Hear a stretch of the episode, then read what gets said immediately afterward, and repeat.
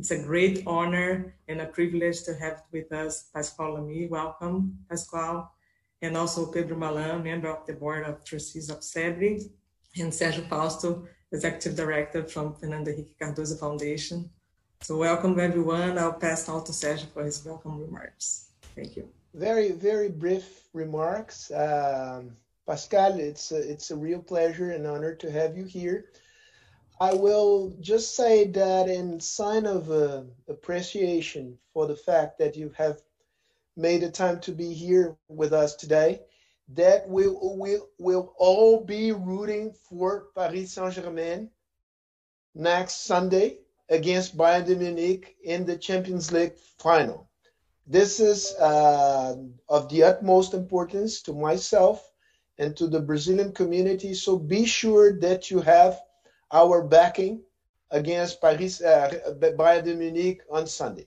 So having said that, I will turn it on to turn it, hand it over to, to Pedro Malan, who will certainly make an extraordinary and serious introduction of uh, Pascal Lamy. Uh, good morning to to the audience. Uh, good afternoon to you, Pascal. It's a pleasure to be here and sharing the screen with uh, Sergio, Fausto, and uh, Julia Dias uh, and of course with Pascal. I had the privilege of serving in two boards with Pascal over the last several years, and I, I have a my admiration for him only grew even more uh, after this experience of uh, working together. Um, Pascal's CV is a very, very long one, so I try to be brief because he prohibited to mention some things that I was intending to mention. So I was just going to say that uh, uh, our guest today uh, became widely known throughout the whole world uh, during his eight-year, two terms tenure as Director General uh, of the World Trade Organization from September 2005 to September 2013. Pascal is today the, the chair of the Paris uh, Peace Forum, a very important organization. Uh, he's the, the, emeritus president of the Jacques Delors um, Institute. And uh, I could ref- couldn't refrain of saying something more in the sense that uh, uh, Pascal was already uh, very well known uh, in European circles, economic and political circles, uh, because of his uh, very well known uh, successful professional career. European, and his very active roles in the very of construction uh, European uh, uh integration. His, I had several examples well here from uh, his work as a European very active Guillermo Warner, his work as a trade commissioner, because of very well known trade negotiator, Sherpa to the G7, his role in the, the Credit Lyonnais, but uh, he prohibited me to go into this uh, detail, so I'll stop here. He prohibited me to read the list of his books uh, as well. It's a very long list, far long to, to read. But uh, they clearly established uh, what the French called his uh, lieu de parole, uh, lugar de fala, as we say here in, uh, in Brazil now, as one of the great voices in for European integration, international cooperation, and the importance of multilateralism. and as you see, you will see and hear uh, as I give you, I give uh, Pascal uh, the floor. Uh, he's going to make a, a brief uh, presentation about the big picture.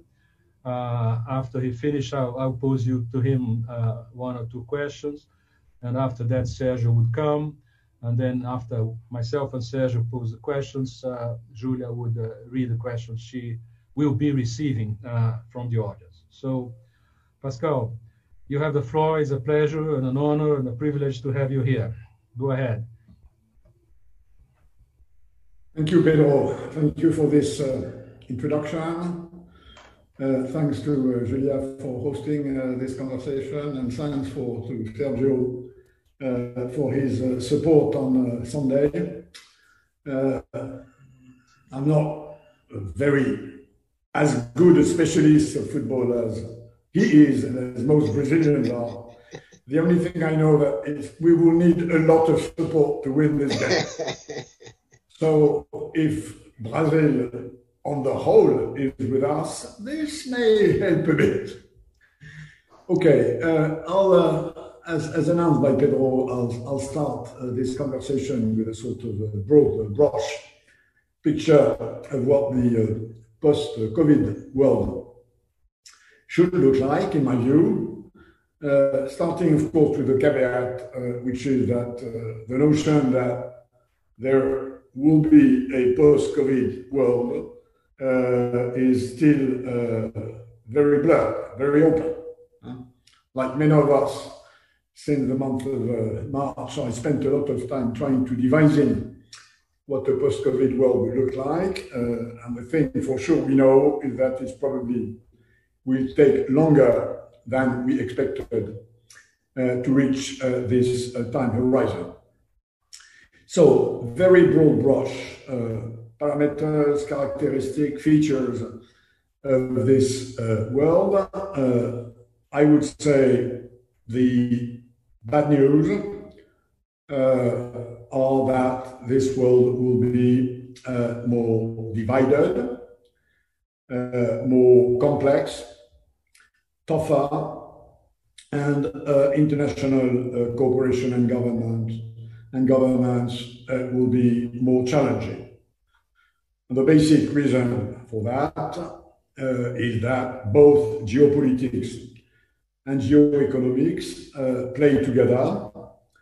Uh, a, in increasing this uh, east-west divide between US and China, which preceded, of course, the COVID crisis, but which this crisis has made worse uh, because of clear excesses on both sides. Uh, we know that uh, Trump uh, is excessive, uh, and that was confirmed during COVID. We know that Xi Jinping, as compared to a number of his predecessors, is also excessive, and this has shown uh, during the COVID crisis, including uh, with this big propaganda campaign by China, which uh, backfired. whether or not Trump or Xi Jinping this rivalry is here to stay with the sort of form of a new Cold War, uh, because both of these big elephants uh, feel vulnerable to each other. Uh, the US fear the power China, and China uh, fears uh, whatever threat of uh, Orange Revolution. The US threat is political for China, and the China threat is economic and technological uh, for US, and this is to stay. And COVID has made it worse. This is not the only severe increase in fragmentation and division from COVID. Uh, the world post-COVID will also be more divided uh, north-south uh, for one simple reason, uh, which is that half of the world economy roughly is under uh, a big uh, helicopter money distribution of roughly 20 trillion dollars in order to offset the economic consequences of lockdowns. And this is true in Europe, this is true in the US, this is true in China roughly, not to talk about Canada, Australia, and so on. But the other half of the world, which is roughly poor developing countries, uh, is left in the cold with no possibility, like the one that can borrow uh, public or central bank money uh, at a 30 year maturity uh, with negative interest rates. Uh, this is the privilege of only a part of the world, and the rest will suffer much more. So that, as a consequence of this crisis, the uh, economic uh, development capacity of emerging countries will be relatively weaker, and uh, the ones of developed countries will be relatively stronger, which will not contribute uh, to the divergence, to the convergence we were all hoping for, and worse than that, will probably create divergences. So a tougher world. Uh, that's the bad news.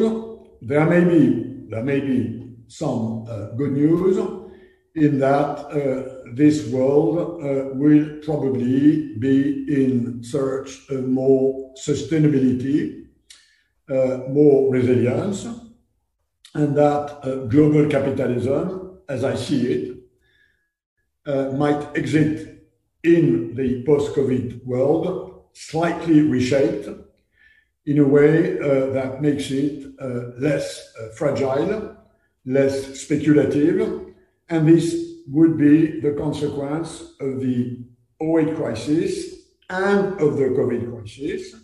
The 08 crisis showed, uh, for those of us who have not understood that capitalism is a, a volatile system how damaging uh, finance uh, could be.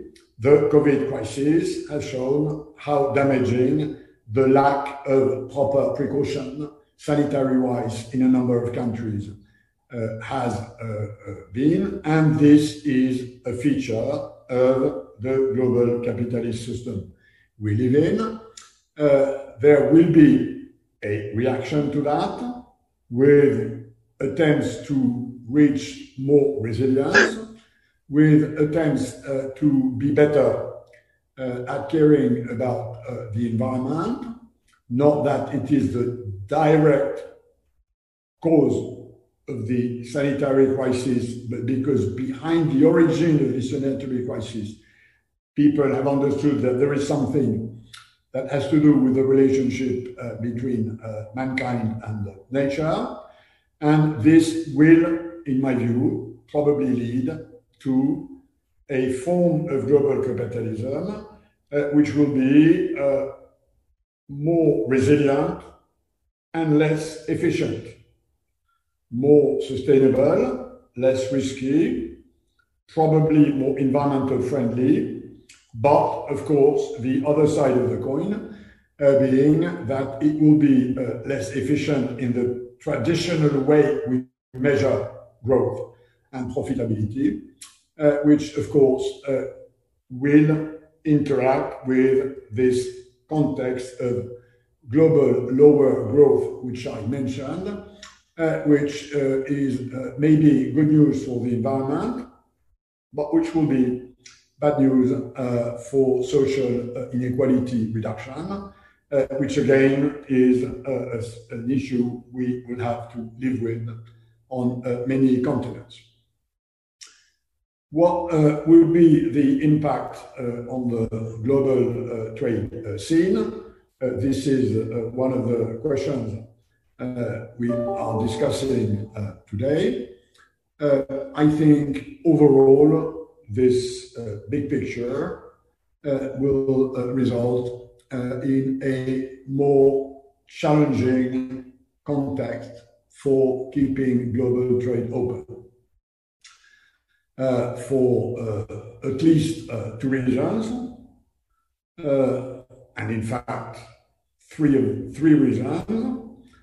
The first reason is the impact of this massive state intervention in the economies, the 20 trillion of public and central bank money, which I already mentioned, uh, and which will have, which cannot not have a heavily distortive effect on uh, the playing field. This will seriously impact the, the relative competitiveness of a number of players in global trade. Uh, and as we all know, uh, WTO disciplines about uh, state aids are extremely weak, and this has been a problem for a long time. And of course, with such an enormous amount of public money, things will get worse. And re-leveling the playing field uh, will be difficult and will take time. The second reason uh, why uh, the global trade scene will be more challenging uh, is uh, what I call uh, the rise of precautionism. If you look at obstacle to trade globally, you have two kinds of obstacle to trade. the first one is what countries do to protect their domestic producers from foreign competition. And this is called protectionism. Uh, the second one uh, is what uh, countries do to protect their people from risks. And this is what I call precautionism.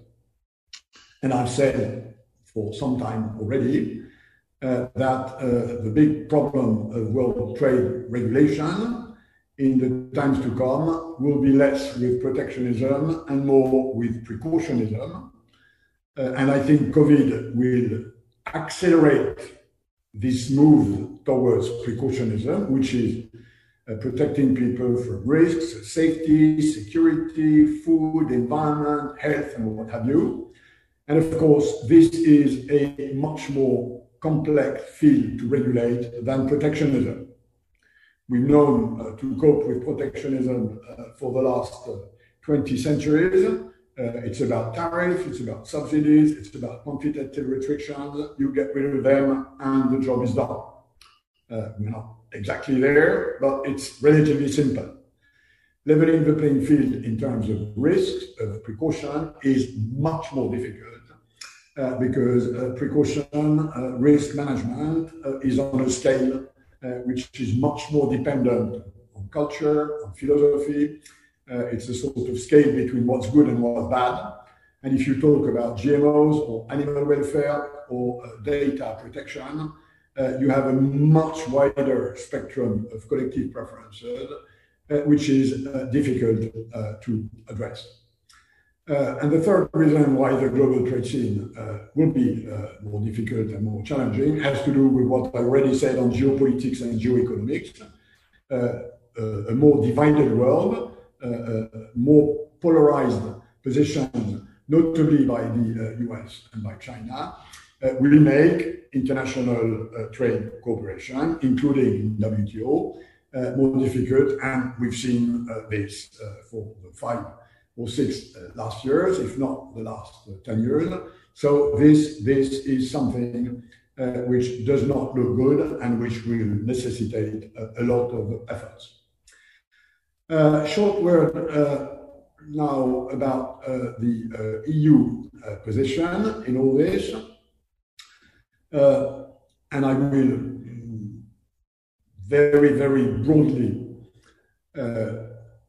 tell you where I believe uh, EU is uh, going.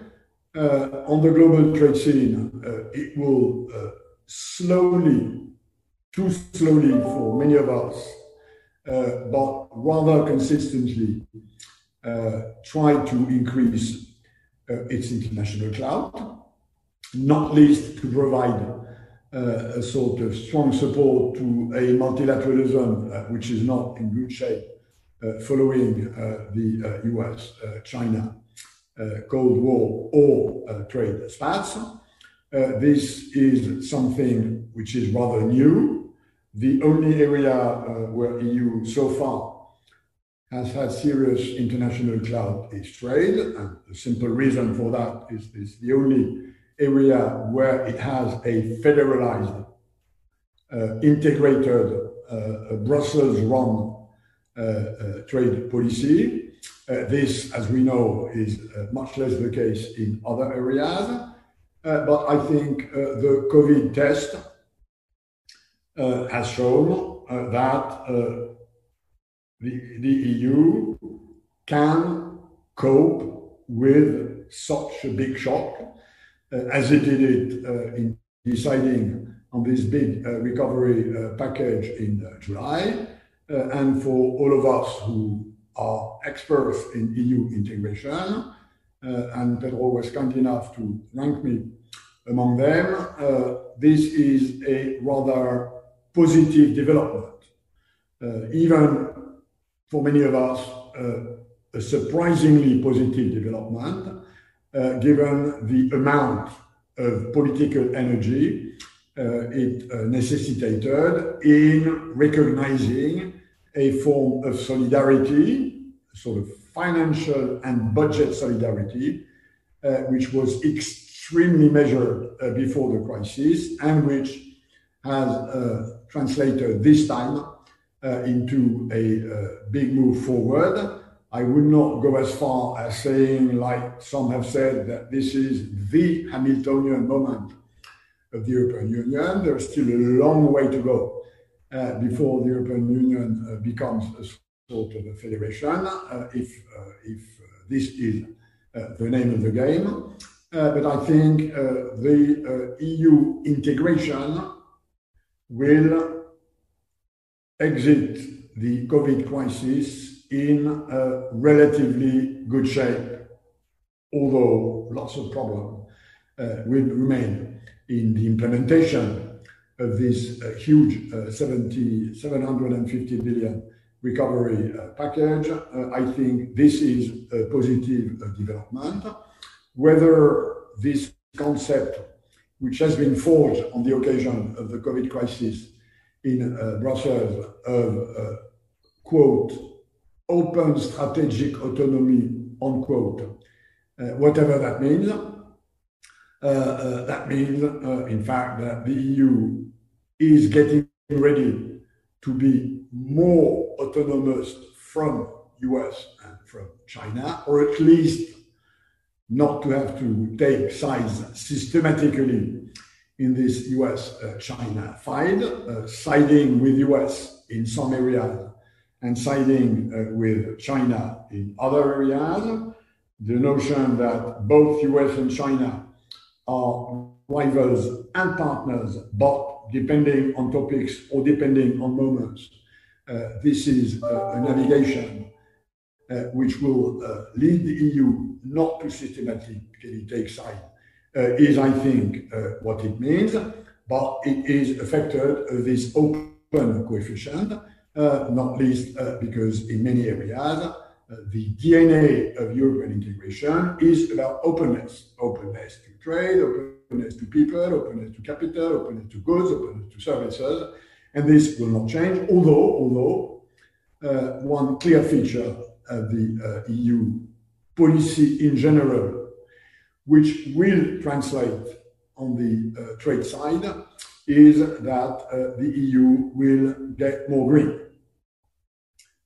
This was true before the COVID crisis. As you know, the uh, president of the Commission that was uh, elected after the last year's European elections made the notion of Green Deal the strategic backbone of the next uh, mandate of the Commission uh, for the next five years. The COVID crisis will accelerate this and uh, lead to a higher speed to this uh, transition. Uh, that's one thing. And of course, on the trade side, this will result in a greener EU trade policy, including with a border carbon adjustment. And those of you who are interested in this topic uh, can look at uh, a series of briefs which the Institut Jacques Delors in Brussels has started publishing last year, and which I co-author with the boss of the Institut Jacques Delors in Brussels, which is called Greening EU Trade Policy. And we've published a series of briefs on how this should and will happen including very recently a full-fledged template of what a border carbon adjustment should look like. Uh, final point uh, on the big picture, uh, which has to do uh, with my role as chair of the Paris Peace Forum, uh, what we believe, and when I say we, it's both the French president and myself who launched this new approach to global governance in 2018, uh, what we believe uh, is that in this uh, context, where international cooperation between states, between sovereigns, is more difficult, and this will remain the legal structure of the international uh, system, uh, we need other actors than governments, than diplomats, uh, to enter, to engage, uh, to support, to foster international cooperations. And this is about engaging companies, big academic institutions, think tanks, NGOs, cities, regions, on top of what diplomats uh, do or do not do. And the reality is that, uh, at least for the 10 or 15 last year, they haven't been able to do a lot. So it's not about replacing governments or states or sovereigns, they will remain, but it's about addressing the pitfall of classical state-driven international cooperation in engaging other actors and many companies, NGOs, academic institutions, think tanks, cities have now a power, a clout about international issues, which we believe we should leverage. Uh, and this is the thrust of what we are doing at the Paris Peace Forum, uh, which I think uh, was you know, created clearly uh, pre-COVID, uh, uh, two years ago, but which this the edition which will take place in November. It's always mid-November because it started uh, with the anniversary of the 20 of the 19 uh, the, the, first uh, World War armistice. So it's always the event always takes place mid-November, and this year is precisely going to be on how to revive multilateralism after COVID, uh, which is very near to our topic today. So those were my uh, few, again, broad brush uh, remarks to introduce our discussions. Uh, time now uh, for questions and answers as uh, agreed.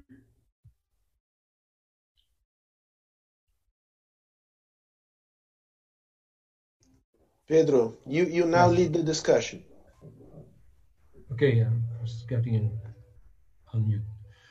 Uh, Pascal, thank you very much for an excellent presentation. I, I wish you luck to the, the program of the very ambitious but very important at the moment and needed of the Paris uh, Peace Forum. Uh, you're absolutely right. There are some uh, uh, COVID and the world post-COVID which is much more serious than it seemed at first sight because its consequences are the consequences of the response and the reactions to it will be with us for some time, a long time. And uh, I like especially your your views that say we uh, what we have been learning uh, with the economic crisis, the last one, 2008, 2009, and this one, which is far more serious. This will be a disastrous year. So, millions of uh, people would lose their, their jobs, are losing their jobs. Uh, millions of firms would fail. Uh, millions of savings would evaporate, and so. And will take some time for this reconstruction, so so to speak. And there is a lesson there, which I think you emphasize that uh, we learn that the movements of the the winds, uh, the waters, uh, climate, viruses, financial markets, they could be sometimes very disruptive, especially when they combine each other in certain moments of time. And there's a clear increasing demand for what you call the resilience, uh, more uh, uh, sustainability. And you raise a very important questions about the extent to which this may affect the rates of growth and that we have been uh, accustomed to observe in the past. So world uh, global growth uh, world trade was increasing twice, twice the world growth for decades, uh, elasticity of two. Uh, the, the fall uh, is very, very sharp now. And I want to have your comments on this question of the these clusters that we are observing now, especially in uh, in industry. You have three big clusters in the world. You have China and Asia, so to speak, which, by the way, trade among themselves. The region, the intra-trade in Asia, they is bigger than their trade in the rest of the world. The same thing applies to Europe, the second cluster. The intra-European trade is bigger than the trade with others.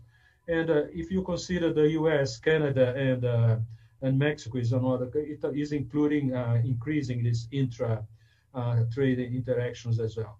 This has an implications for for the rest of the for the rest of the world uh, and for international cooperation. We have now eight candidates, if I remember, running for the uh, World Trade Organization as future candidates.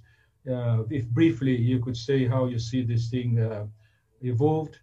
And I have two more specific questions. Now I want to I don't want to speak too much, to talk too much.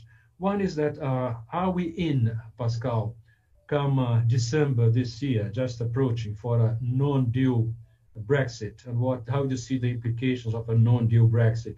All this discussion about fisheries and rights of truck drivers, British truck drivers in Europe, is going nowhere. Uh, some you could say something briefly about this uh, implications. Of course, there will be questions which I'll leave uh, Julia to ask you about uh, how you see the U.S. relationship the, after the elections, whatever the outcome uh, may be. Re- recalling that uh, Trump destroyed the the and in partnerships that the Obama administration was trying to build uh, with the Trans-Pacific, with Europe, and the trade and investment partnership with Europe, the Paris Club Agreement, the prospects that you have of a new uh, administration there, uh, regaining these patterns of cooperation, alliances, uh, NATO, and all that. If you care to comment briefly on that. And lastly, this week, this weekend, uh, Merkel is going to spend the weekend at Fort Brégançon with Macron uh, in France. I think the last time this happened was when uh, Helmut Kohl was there many decades ago. Uh, and I think that uh, although I agree with you, the the 750 billion euro uh, package at current exchange rates is 900 billion US dollars. That's not a small thing.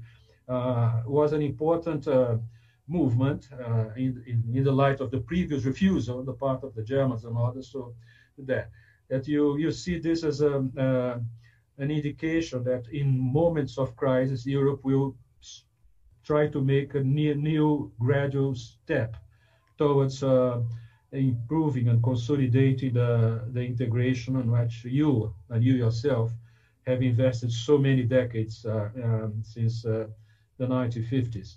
Uh, so I think that this is uh, not a Hamiltonian moment in the sense that Hamilton took over all the debts of the 13 colonies after 1791, but it's an important movement out, uh, a package which has loans and grants and uh, especially addressed to some more needed uh, countries in the regions. I'm referring to Italy and Spain. So the, the first thing I think you have this this movement, and I hope this is a a harbinger of uh, things to come in the future if it is required. So if you comment on the specifics of these uh, things that I mentioned, uh, I would appreciate. Thank you. Okay, good, good. Uh, rapidly, uh, first uh, on your question about the WTO DG selection process, I will, as you can understand, not comment on the departure of my successor, uh, nor on the new position uh, which has been uh, announced in recent days. What I can say about this selection process, and I have to keep my preferences for myself for obvious reasons, uh, is that uh, there is a good field of candidates, uh, which I think is the good news. As we all know, uh, WTO is not in a very good shape for a variety of reasons. Uh, and the fact that there are good candidates among the eight, uh, including, by the way, uh, three women uh, who uh, are rumored in, in Geneva to have a bit more chances of getting the job than the males who are competing uh, I think is good news. Uh, I think clearly in these tough times, uh, the WTO needs somebody who has a lot of international experience, a lot of political experience, a lot of personal authority, although, although uh, it is a member driven organization and not a DG driven organization. Uh, I have to remember that because when I transited from Brussels to Geneva, uh, I was told I was leaving a member driving organization in trade, uh, which was the European Commission, uh, to land in a member driven organization, uh, which is the case with WTO. and I can uh, tell you uh, I can be very precise about what the difference is between being an EU Trade Commissioner and a DG of WTO. But let's let's say on this, there are chances for this selection process uh, to lead to a, a, good choice, which is uh, what WTO undoubtedly uh, needs.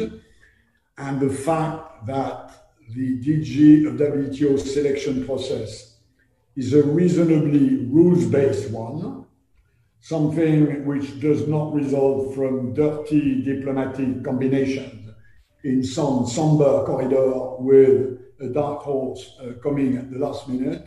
The fact that this is done in the open, that you have to declare your candidate, you have to make your pitch, you have to campaign. There are several rounds of eliminations of candidates. Is I think a feature, a model which many other international organizations uh, could uh, profitably emulate, in my view. Brexit. Uh, to put it very simply, uh, Brexit is a British problem, period. The British people have decided four years ago that they would exit the European Union, which is the political decision. They simultaneously have decided they would exit the internal market of the Union, which is the economic decision.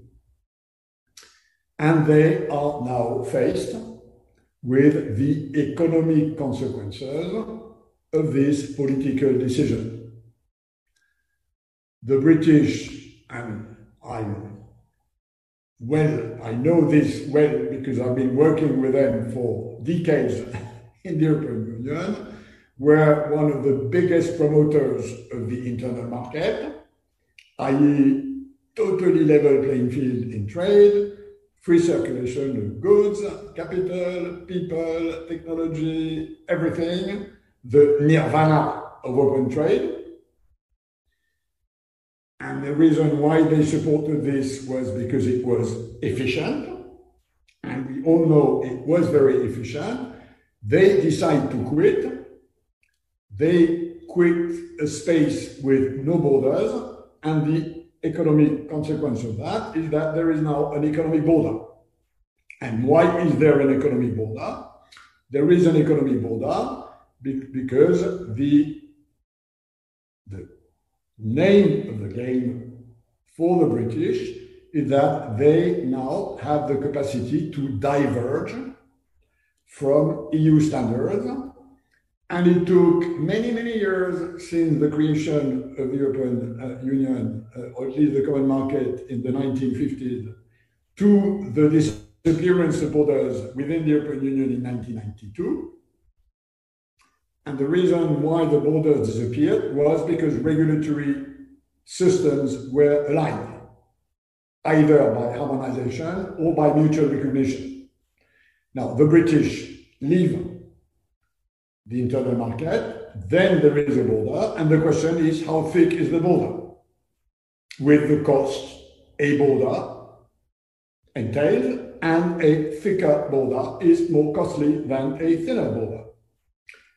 How much of a border will there be in the future? The answer to this question is it will depend on how much the UK decides to diverge from EU standards. This is an unknown answer. They decided they could diverge. They've not decided how much will they diverge in pesticide residues, the size of bumpers, protection of birds, accounting rules, sanitary uh, requirements, and so on. So Brexit is about whether this will be hard or soft. And the fact that they might not be a deal at the end of the day, at, at the end of the year, which I personally believe will be too costly to happen, although the result of the referendum showed that politics could prevail over economic rationality. Uh, what matters, I think, is not so much whether or not the border will be thick or thin. This is an open question, and only time will tell.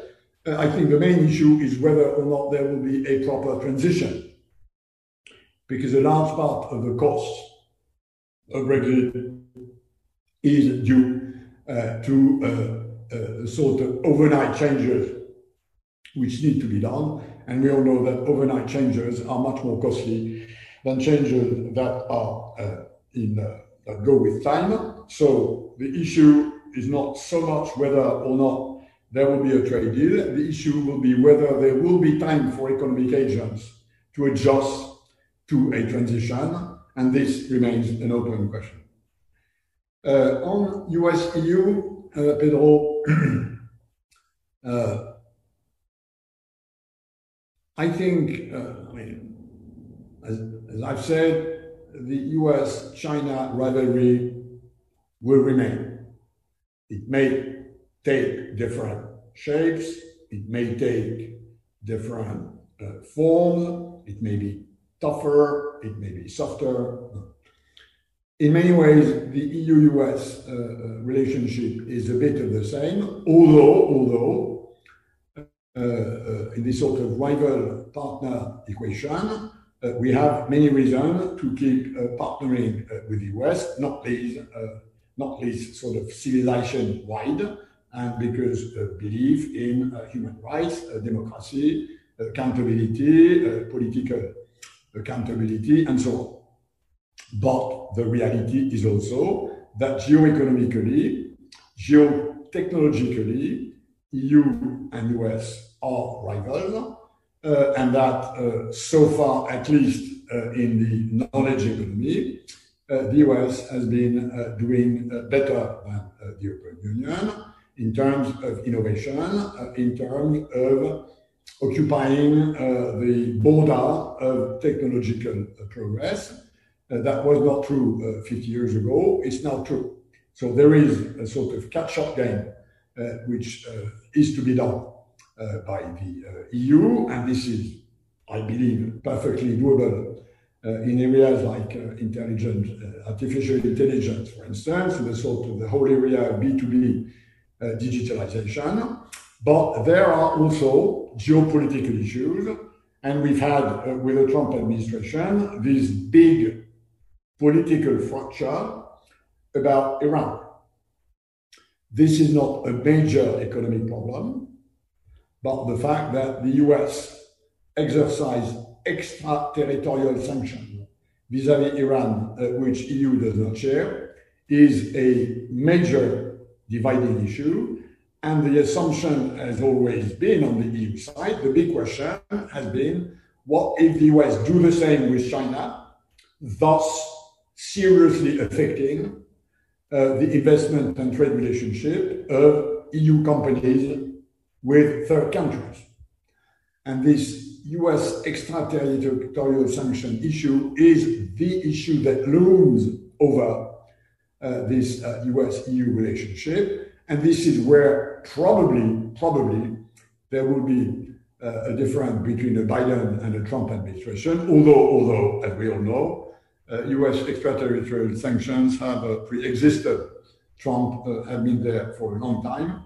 the problem being that if it's a sort of low noise game, things can keep moving. The moment it becomes a, a, higher noise game, then there will be reactions uh, from the European Union. And in some Brussels quarters, uh, people are seriously thinking about uh, inventing uh, uh, countermeasures that would limit the impact uh, of EU extraterritorial sanctions, including, including in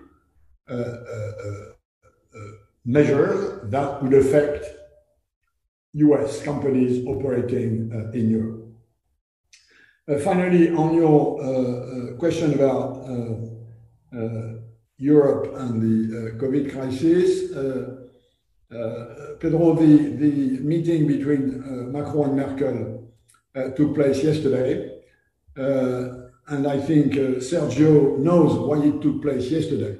They, they wanted to have this meeting before the PSG Bayern football match so that there, so that there would not be any interference and, and, not, and notably questions from the press on uh, who should who should win. Uh, so they diplomatically put it just the week before this uh, final. I think you're right, Pedro, that the July European Council did on the recovery package is a clear change of gear on the German side. Uh, they have de facto accepted euro bonds. Now, the price for that is that we should not call them euro bonds. Okay, we will not call them euro bonds because the Germans don't like this to be called euro bonds. But the fact that the EU as an entity borrows uh, 750 billion on international markets under its signature and with its rating uh, is a big step forward. Now, whether this will be repeated in the future uh, is unclear. Uh, I deem that it is a big step forward. I am not sure there will be such a big step forward the next time we will need it. Uh, although I do believe that the EU integration process does not go back, but for Brexit, but Britain has always been a bit of a strange animal uh, in, uh, in the EU zoo. Uh, but I believe, to answer your question, that the EU integration process will keep moving. The question being not whether it will keep being moving or not. The question is how fast. And this is a big question in my view uh, for the rest of the world, uh, because depending on whether the EU can or should stabilize, contribute to revamping, reshaping, reorganizing a better form of multilateralism will depend on whether or not it gains international clout. And as we know, this takes a long time. This is complex, but I think those of us uh, who uh, support European integration also support it because of the contribution it could or should make to a more dangerous world and a world in need of more international cooperation. And it's a reality that uh, the European Union is a lab of international cooperation. As I've always said, and I've always been quoted in having said this, in my own professional experience, I've served in the French system of governance, which is solid. I've served in the uh, world state governance at the WTO, which is gaseous, and I also served in the in-between space, uh, which is uh, Europe, uh, which is liquid. Uh, and this liquid is a gaseous that tries to become a bit more solid, and I think this is how we should look at the future. Thank you very much, uh, Pascal. Sergio, I give the floor to you. I have many questions myself. Some of them reflect the questions uh, asked by the public, but I I, I think Julia ha, has a question, and I would like to give the floor to to Julia now. Thank you, Sergio. Yeah, I have a question that you already uh, talked a little bit about uh, China and U.S. It comes from a, a member of CEBRI, JOSA, José Antônio Nascimento Brito. And I read the question here. Is the dramatic deterioration in the relationship between China and US irreversible due to a clear anti-Chinese public opinion in America? And what changes if Biden is elected or has the relationship been framed by Trump in such a way that has become irreversible? So can that's I, a question from Joseph. Can I piggyback on, on Julia's question and uh, add an, another one which is related to, to the prior one?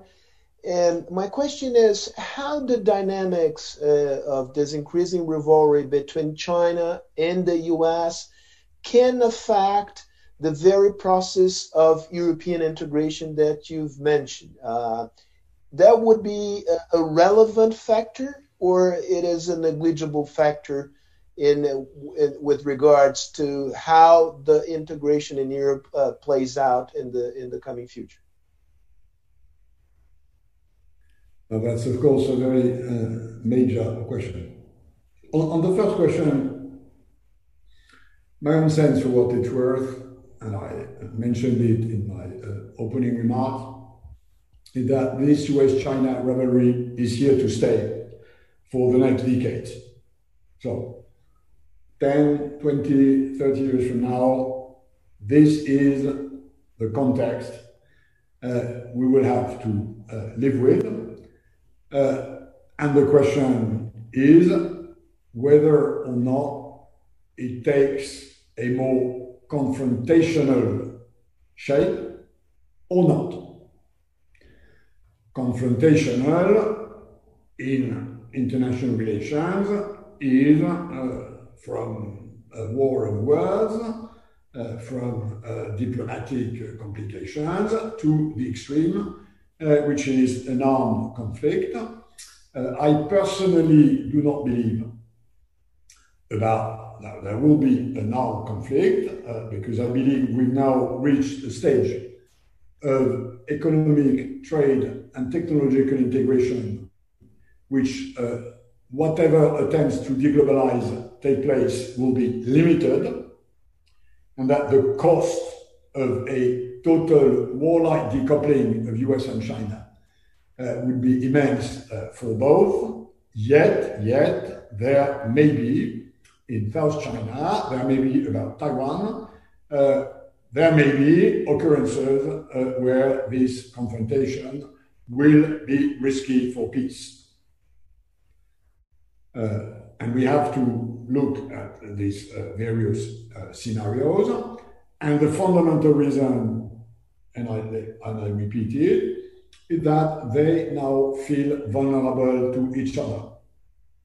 The Chinese leadership fears a political revolution which will be triggered by foreigners, and the US fear that uh, the dominance they've exercised on this planet uh, since uh, a bit more than a century will be at a cost for them, which they want to limit. Now, either Trump or Biden, this will not change. What will change is uh, the uh, way this relationship is geared, whether with a more Kissingerian like attitude, which is we know that China will be a big power in the next century, and we have to manage this in such a way that this is not detrimental to US interest, or in a Trumpian way, which is uh, China is a rival and we have to push back China. We have to damage China. We have to hit China such as China's rise is impeded, such as uh, the, China, the rise of China is stopped by the US. And of course, these are very uh, different uh, scenarios. So what would change with the Biden administration, and I'm among those who hope for a Biden administration for a variety of reasons, is that it probably will go with a sort of more Kissingerian style, although the fundamentals will not change. The sort of Thucydidean fundamental uh, will uh, not uh, change.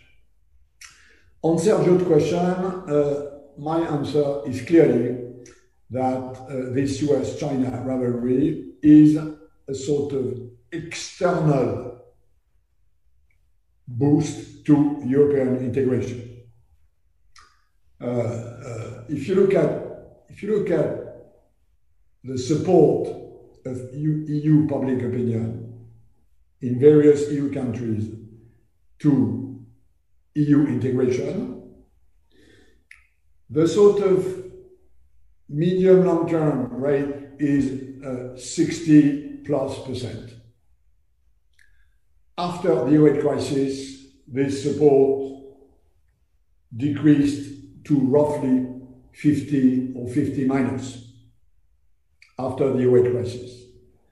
It's now back to a sort of 60 plus, and the various increases, when you look at the polls, have been thanks to Brexit, thanks to Trump, thanks to Erdogan, and thanks to Xi Jinping. This sort of notion that these are threats for the European Union, and by the way, uh, this is a rather rational attitude. Huh? The whole of the crisis which have hit the European Union for the last 15 years came from outside. Huh? Whether it's the oil crisis, which came from the US, whether it's COVID, which came from China, whether it's the refugees, uh, which came from the Middle East, uh, all these crises came from the outside. And this notion of sort of open strategic autonomy, which, as I said, was forged in recent months, is a sort of conceptual reaction to that, which means that the EU will want to have an autonomy of choices. When do we side with US? When we side with China? according to our own values and interests and not according to US pressures or Chinese pressures. And we have US pressures and we have Chinese pressures. And this is this is an everyday reality. and I think this this context, a sort of more divided, more fragmented, in a way more dangerous world, creates a feeling among Europeans that they better stick together and at the end of the day, given the political uh, uh, system we have uh, in Europe, whether EU integration will move forward or not is highly dependent on the support in public opinion about European integration.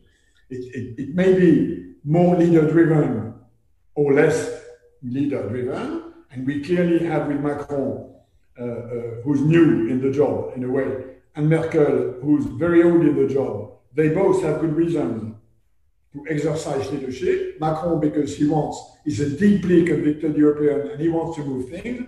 And Merkel, because she's on the way out and she wants to create, not least in the comparison which is inevitable with Helmut Kohl, a, a European legacy. So there are sometimes reasons where political leadership on the top may matter, but long, medium, and long term, what really gears the progress of Euro integration is support in public opinion, and external factors have already played a big role in this, and this is not the first time.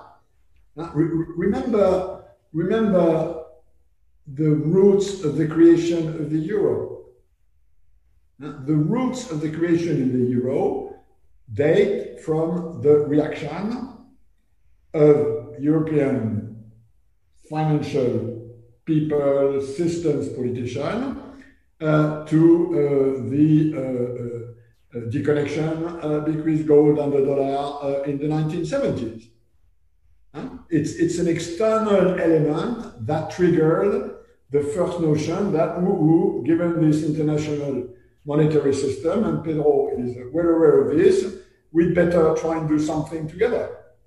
And that was the initial concept, which dated from the 70s, and that landed uh, in uh, 99 uh, on the creation of the euro. So it's not the first time, but external factors do play a role. I have no doubt about this. All right. Uh, Pedro, can I carry on? Yes. Uh, well, in the in the last uh, 20 years, there has been a lot of expectation uh, with regards to uh, emerging markets catching up with developed uh, countries uh, sooner than later, based on the premise that by reforming their economies, opening up their economies they will be benefited by accelerated growth of uh, trade and investment flows I- internationally. Uh, do, do you think this story still holds?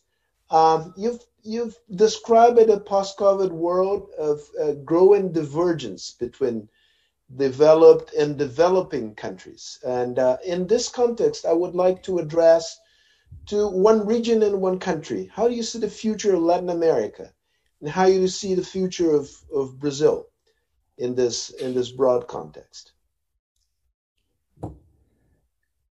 Well, uh, I believe uh, this uh, convergence, which you mentioned and which did take place, I mean, we roughly had uh, a world economy growing, let's say, 3.5%, which is uh, an average of 2, 2.5 uh, for uh, rich countries, uh, 5, 5 plus for poorer and emerging countries.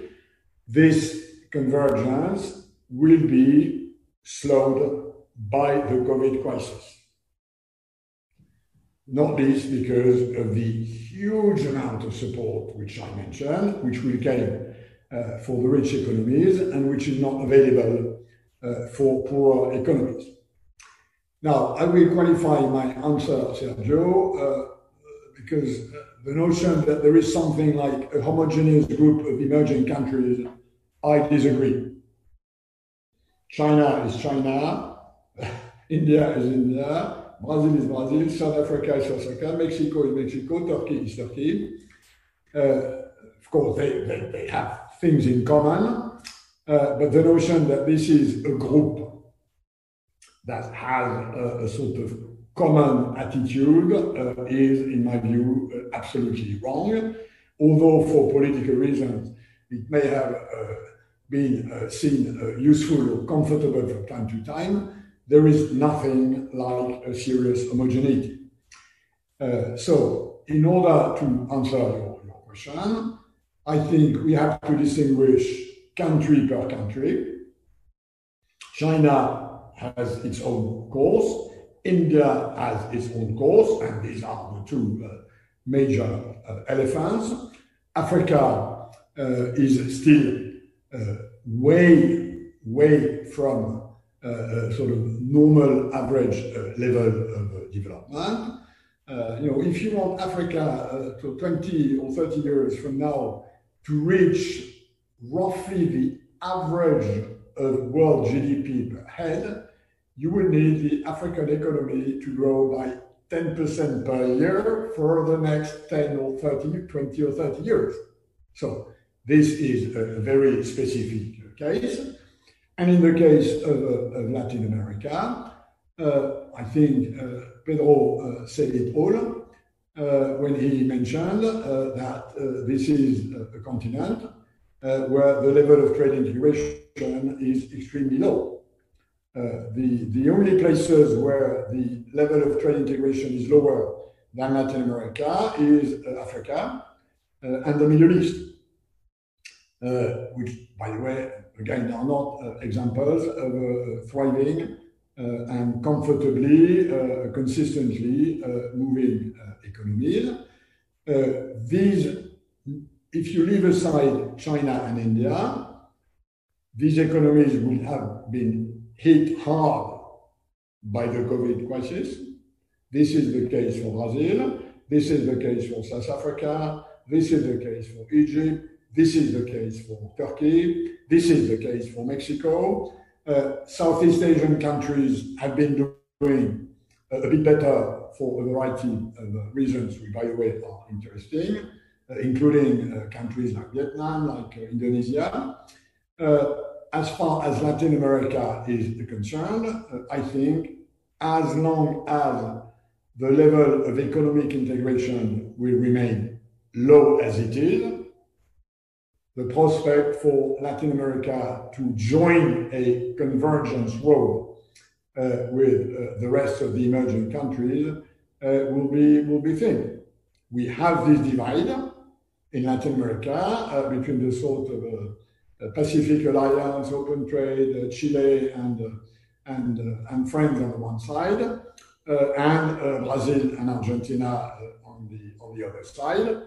And although there might have been changes, and we've had changes in the trade policy stance in Argentina, unfortunately, uh, not resulting in macroeconomic success. We've had changes with the Bolsonaro administration, unfortunately, not resulting uh, in, uh, in macroeconomic success because of political considerations.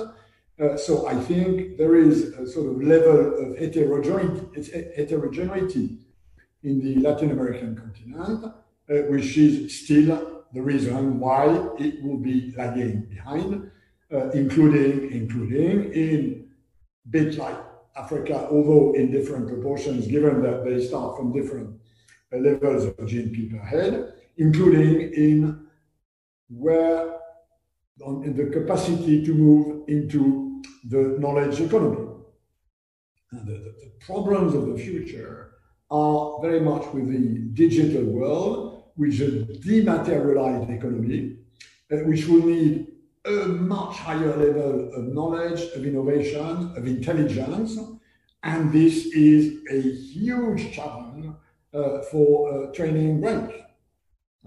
And, uh, and this is true for us in Europe, and where we have to catch up uh, with the US and to some extent with uh, China uh, is in increasing our innovation and our sort of knowledge economy navigation capacity and this is, of course, even more true for countries like Latin America and Brazil. As far as Brazil specifically is concerned, uh, let me be very frank, uh, there is a sort of political label with the Bolsonaro administration that takes Brazil outside of a normal international cooperation uh, system. And we will uh, see that, unfortunately, uh, in Europe uh, with my expectation, and I'm afraid I'm not wrong, that, for instance, the Mercosur agreement will not be ratified anytime soon by the European Parliament because of the Brazilian stance on deforestation. This is the political impact it has, and on something like this, if I reason as a European, if I look at what people believe in different countries, if I look at where the majority in the European, in the European Parliament is, no way is going to be the case. And by the way, I just uh, saw in uh, today's uh, press a declaration by the spokesperson of the German government, who basically said exactly what I just said. We would like this agreement uh, to be ratified by parliaments, uh, but we don't believe it's going to happen anytime soon. And this is, I'm afraid, one of the answers uh, to Sergio's uh, question. Whatever it means, and sorry for being uh, undiplomatically frank, but no, those who know me uh, know that I usually speak my mind. Now, I thank you for your very comprehensive and honest question. You've you've answered your your comprehensive, and honest answer. You covered a lot of ground and asked and, and answered a lot of questions here from Jorge Arbache, ex-minister Luis Fernando Furlan. And uh, now I think we are, I'm afraid we're approaching the, the end of our meeting. So I would like to turn it to Julia. Uh, she still has one question. And then Pedro for concluding remarks and concluding uh, pending questions. Julia. Okay, so last question here from Ambassador Graça Lima, who also says hi in his uh, regards to you. Uh, his question is if you endorse the text of the Mercosur and European Union agreement to be soon forward to the European Council, and if you believe the text will be approved. Also, uh, Minister Furlan, as Sergio mentioned, he also asked uh, same question, and how long uh, will take uh, the agreement to be uh, implemented and if it suggests a roadmap. And they both say hi to you. Let me be frank. I support this agreement, and I took quite a lot of hit in the French press uh, when I did support it at the time when it was signed. And my main argument was that this was the right way to keep Brazil on the right side on climate change and environment. This was the sort of hook that would help a Bolsonaro driven Brazil for the moment to keep within the Paris Agreement and to keep moving in the direction of addressing climate change. This was my main argument in favor of the deal.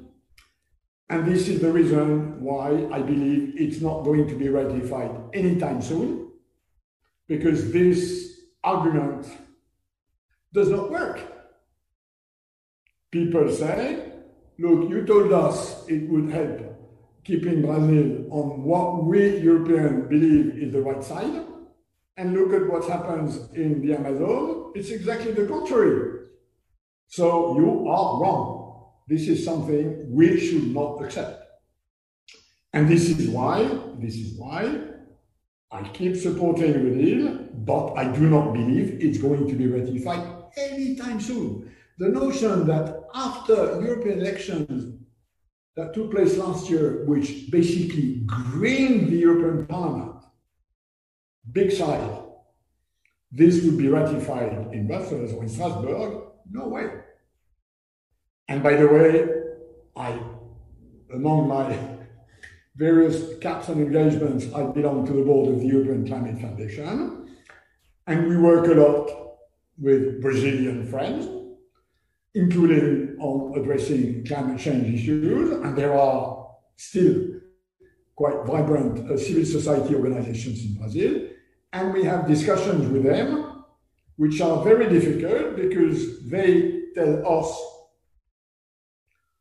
we understand your problem, and we understand why you will not support, for the moment, ratifying this, but please, on the other side, do not drop the line. Because if you drop the line, we lose leverage vis-à-vis the Brazilian government. If EU says this Mercosur agreement is dead, we are lost in the sort of leverage which we try to exercise vis-à-vis the Brazilian government. So it's, it's, a, very, it's a very complex game. And, and my attitude, uh, including in, uh, within our deliberations in the European Climate Foundation, is we have to keep supporting the deal while not recommending its, uh, its uh, ratification for the moment, given what's happening in uh, the Brazilian forest. And by the way, as we all know, and I'm sure Luis Furlan and Graça Lima uh, will agree with me, it goes much beyond the question of whether rainforest uh, is uh, destroyed in, uh, in the Amazon. Uh, it has to do uh, a lot to do with soja, it has to do a lot with animal feed, it has to do a lot to do with areas which in Brazil or Argentina, by the way, or elsewhere, go way beyond the Amazonian forest. But on this, uh, I think it's a good agreement which will not be ratified anytime soon unless unless Brazil changes its stance. Pedro. To conclude? Yeah, conclude. Yeah, uh, yeah basically concluding remarks. Okay. Uh, Pascal, thank you very much indeed. I think it was an, an excellent uh, presentation and very good replies to the questions you you receive. It's always a pleasure to listen to you. I, there are two points I would like to make which are relevant to our discussion here in, in Brazil. One is the fact that you you seem to imply, like like many others analyzing the world scene, is that we are in for a period of, uh, uh, as far as world global growth and global trade is concerned, for a lower for longer uh, period than originally anticipated, and this has implications for the uh, some uh, more divided uh, world, more challenging, more um, dividing both across east-west and north-south, with the serious implications for the catching up hopes and expectations of the the developing world, which is heterogeneous, of course, but many in the developing world, that uh, the distance between the inc levels of income per head and uh, levels of uh, life uh, style and uh, patterns of income distribution and welfare could be reduced uh, over time. The task is much harder now, has become much harder with COVID, and we know that um, other things like that will happen in the future as climate change emerged as a major issue to be addressed. And uh, I would end up with an observation you made about Europe, which I think is very relevant for us here in Brazil and in the region, which is the following. You noted that uh, the, well, the, uh, the, the spirit that led to European integration was the reaction for two big wars in the continent in less than 30 years. So we cannot go on uh, living like that. Uh, so that, that we started with a, um, coal and steel community uh, uh, agreement in uh, immediately after the war, and building up over time, despite many adversities, building up to the point that you reach the current situation. But I like especially two observations you made. First of all, the external difficulties emanating from sometimes from uh, relationships with uh, other, other countries, which I, I will name uh, them, but the external difficulties reinforce the need to try to move ahead with European integration successfully, I would say. And uh, the other thing that you you insist, or it's very important that the, EU wants to keep the autonomy of choices. They don't want to be uh, dependent uh, and of the one specific uh, view uh, of the world. There's uh, patterns of collaboration, alliance, but retaining uh, a European view, which is very important because you have a lot to, to say about how to build up these things uh, under sometimes difficult circumstances. So there is a message, an implicit message here for us, uh, that where precisely when you're facing very serious challenges emanating from abroad and from within yourself is a moment to try to uh, stay together and to build something together, as you mentioned that uh, uh, that the Europeans have done recently with this uh, recent move. So thank you very much indeed on behalf of the uh, CEBRI, on behalf of the Fernando Henrique Cardoso uh, Foundation, and we hope we could have more exchanges like that uh, in the future, Pascal. It's always a pleasure uh, listening to you. Bye-bye. Pleasure on my side. Bye-bye. Uh, Pedro asked also to mention your, you highly recommended Victor do Prado -huh. to a fellow of CEBRI, and we have a new tra international trade program, and Victor will be the fellow.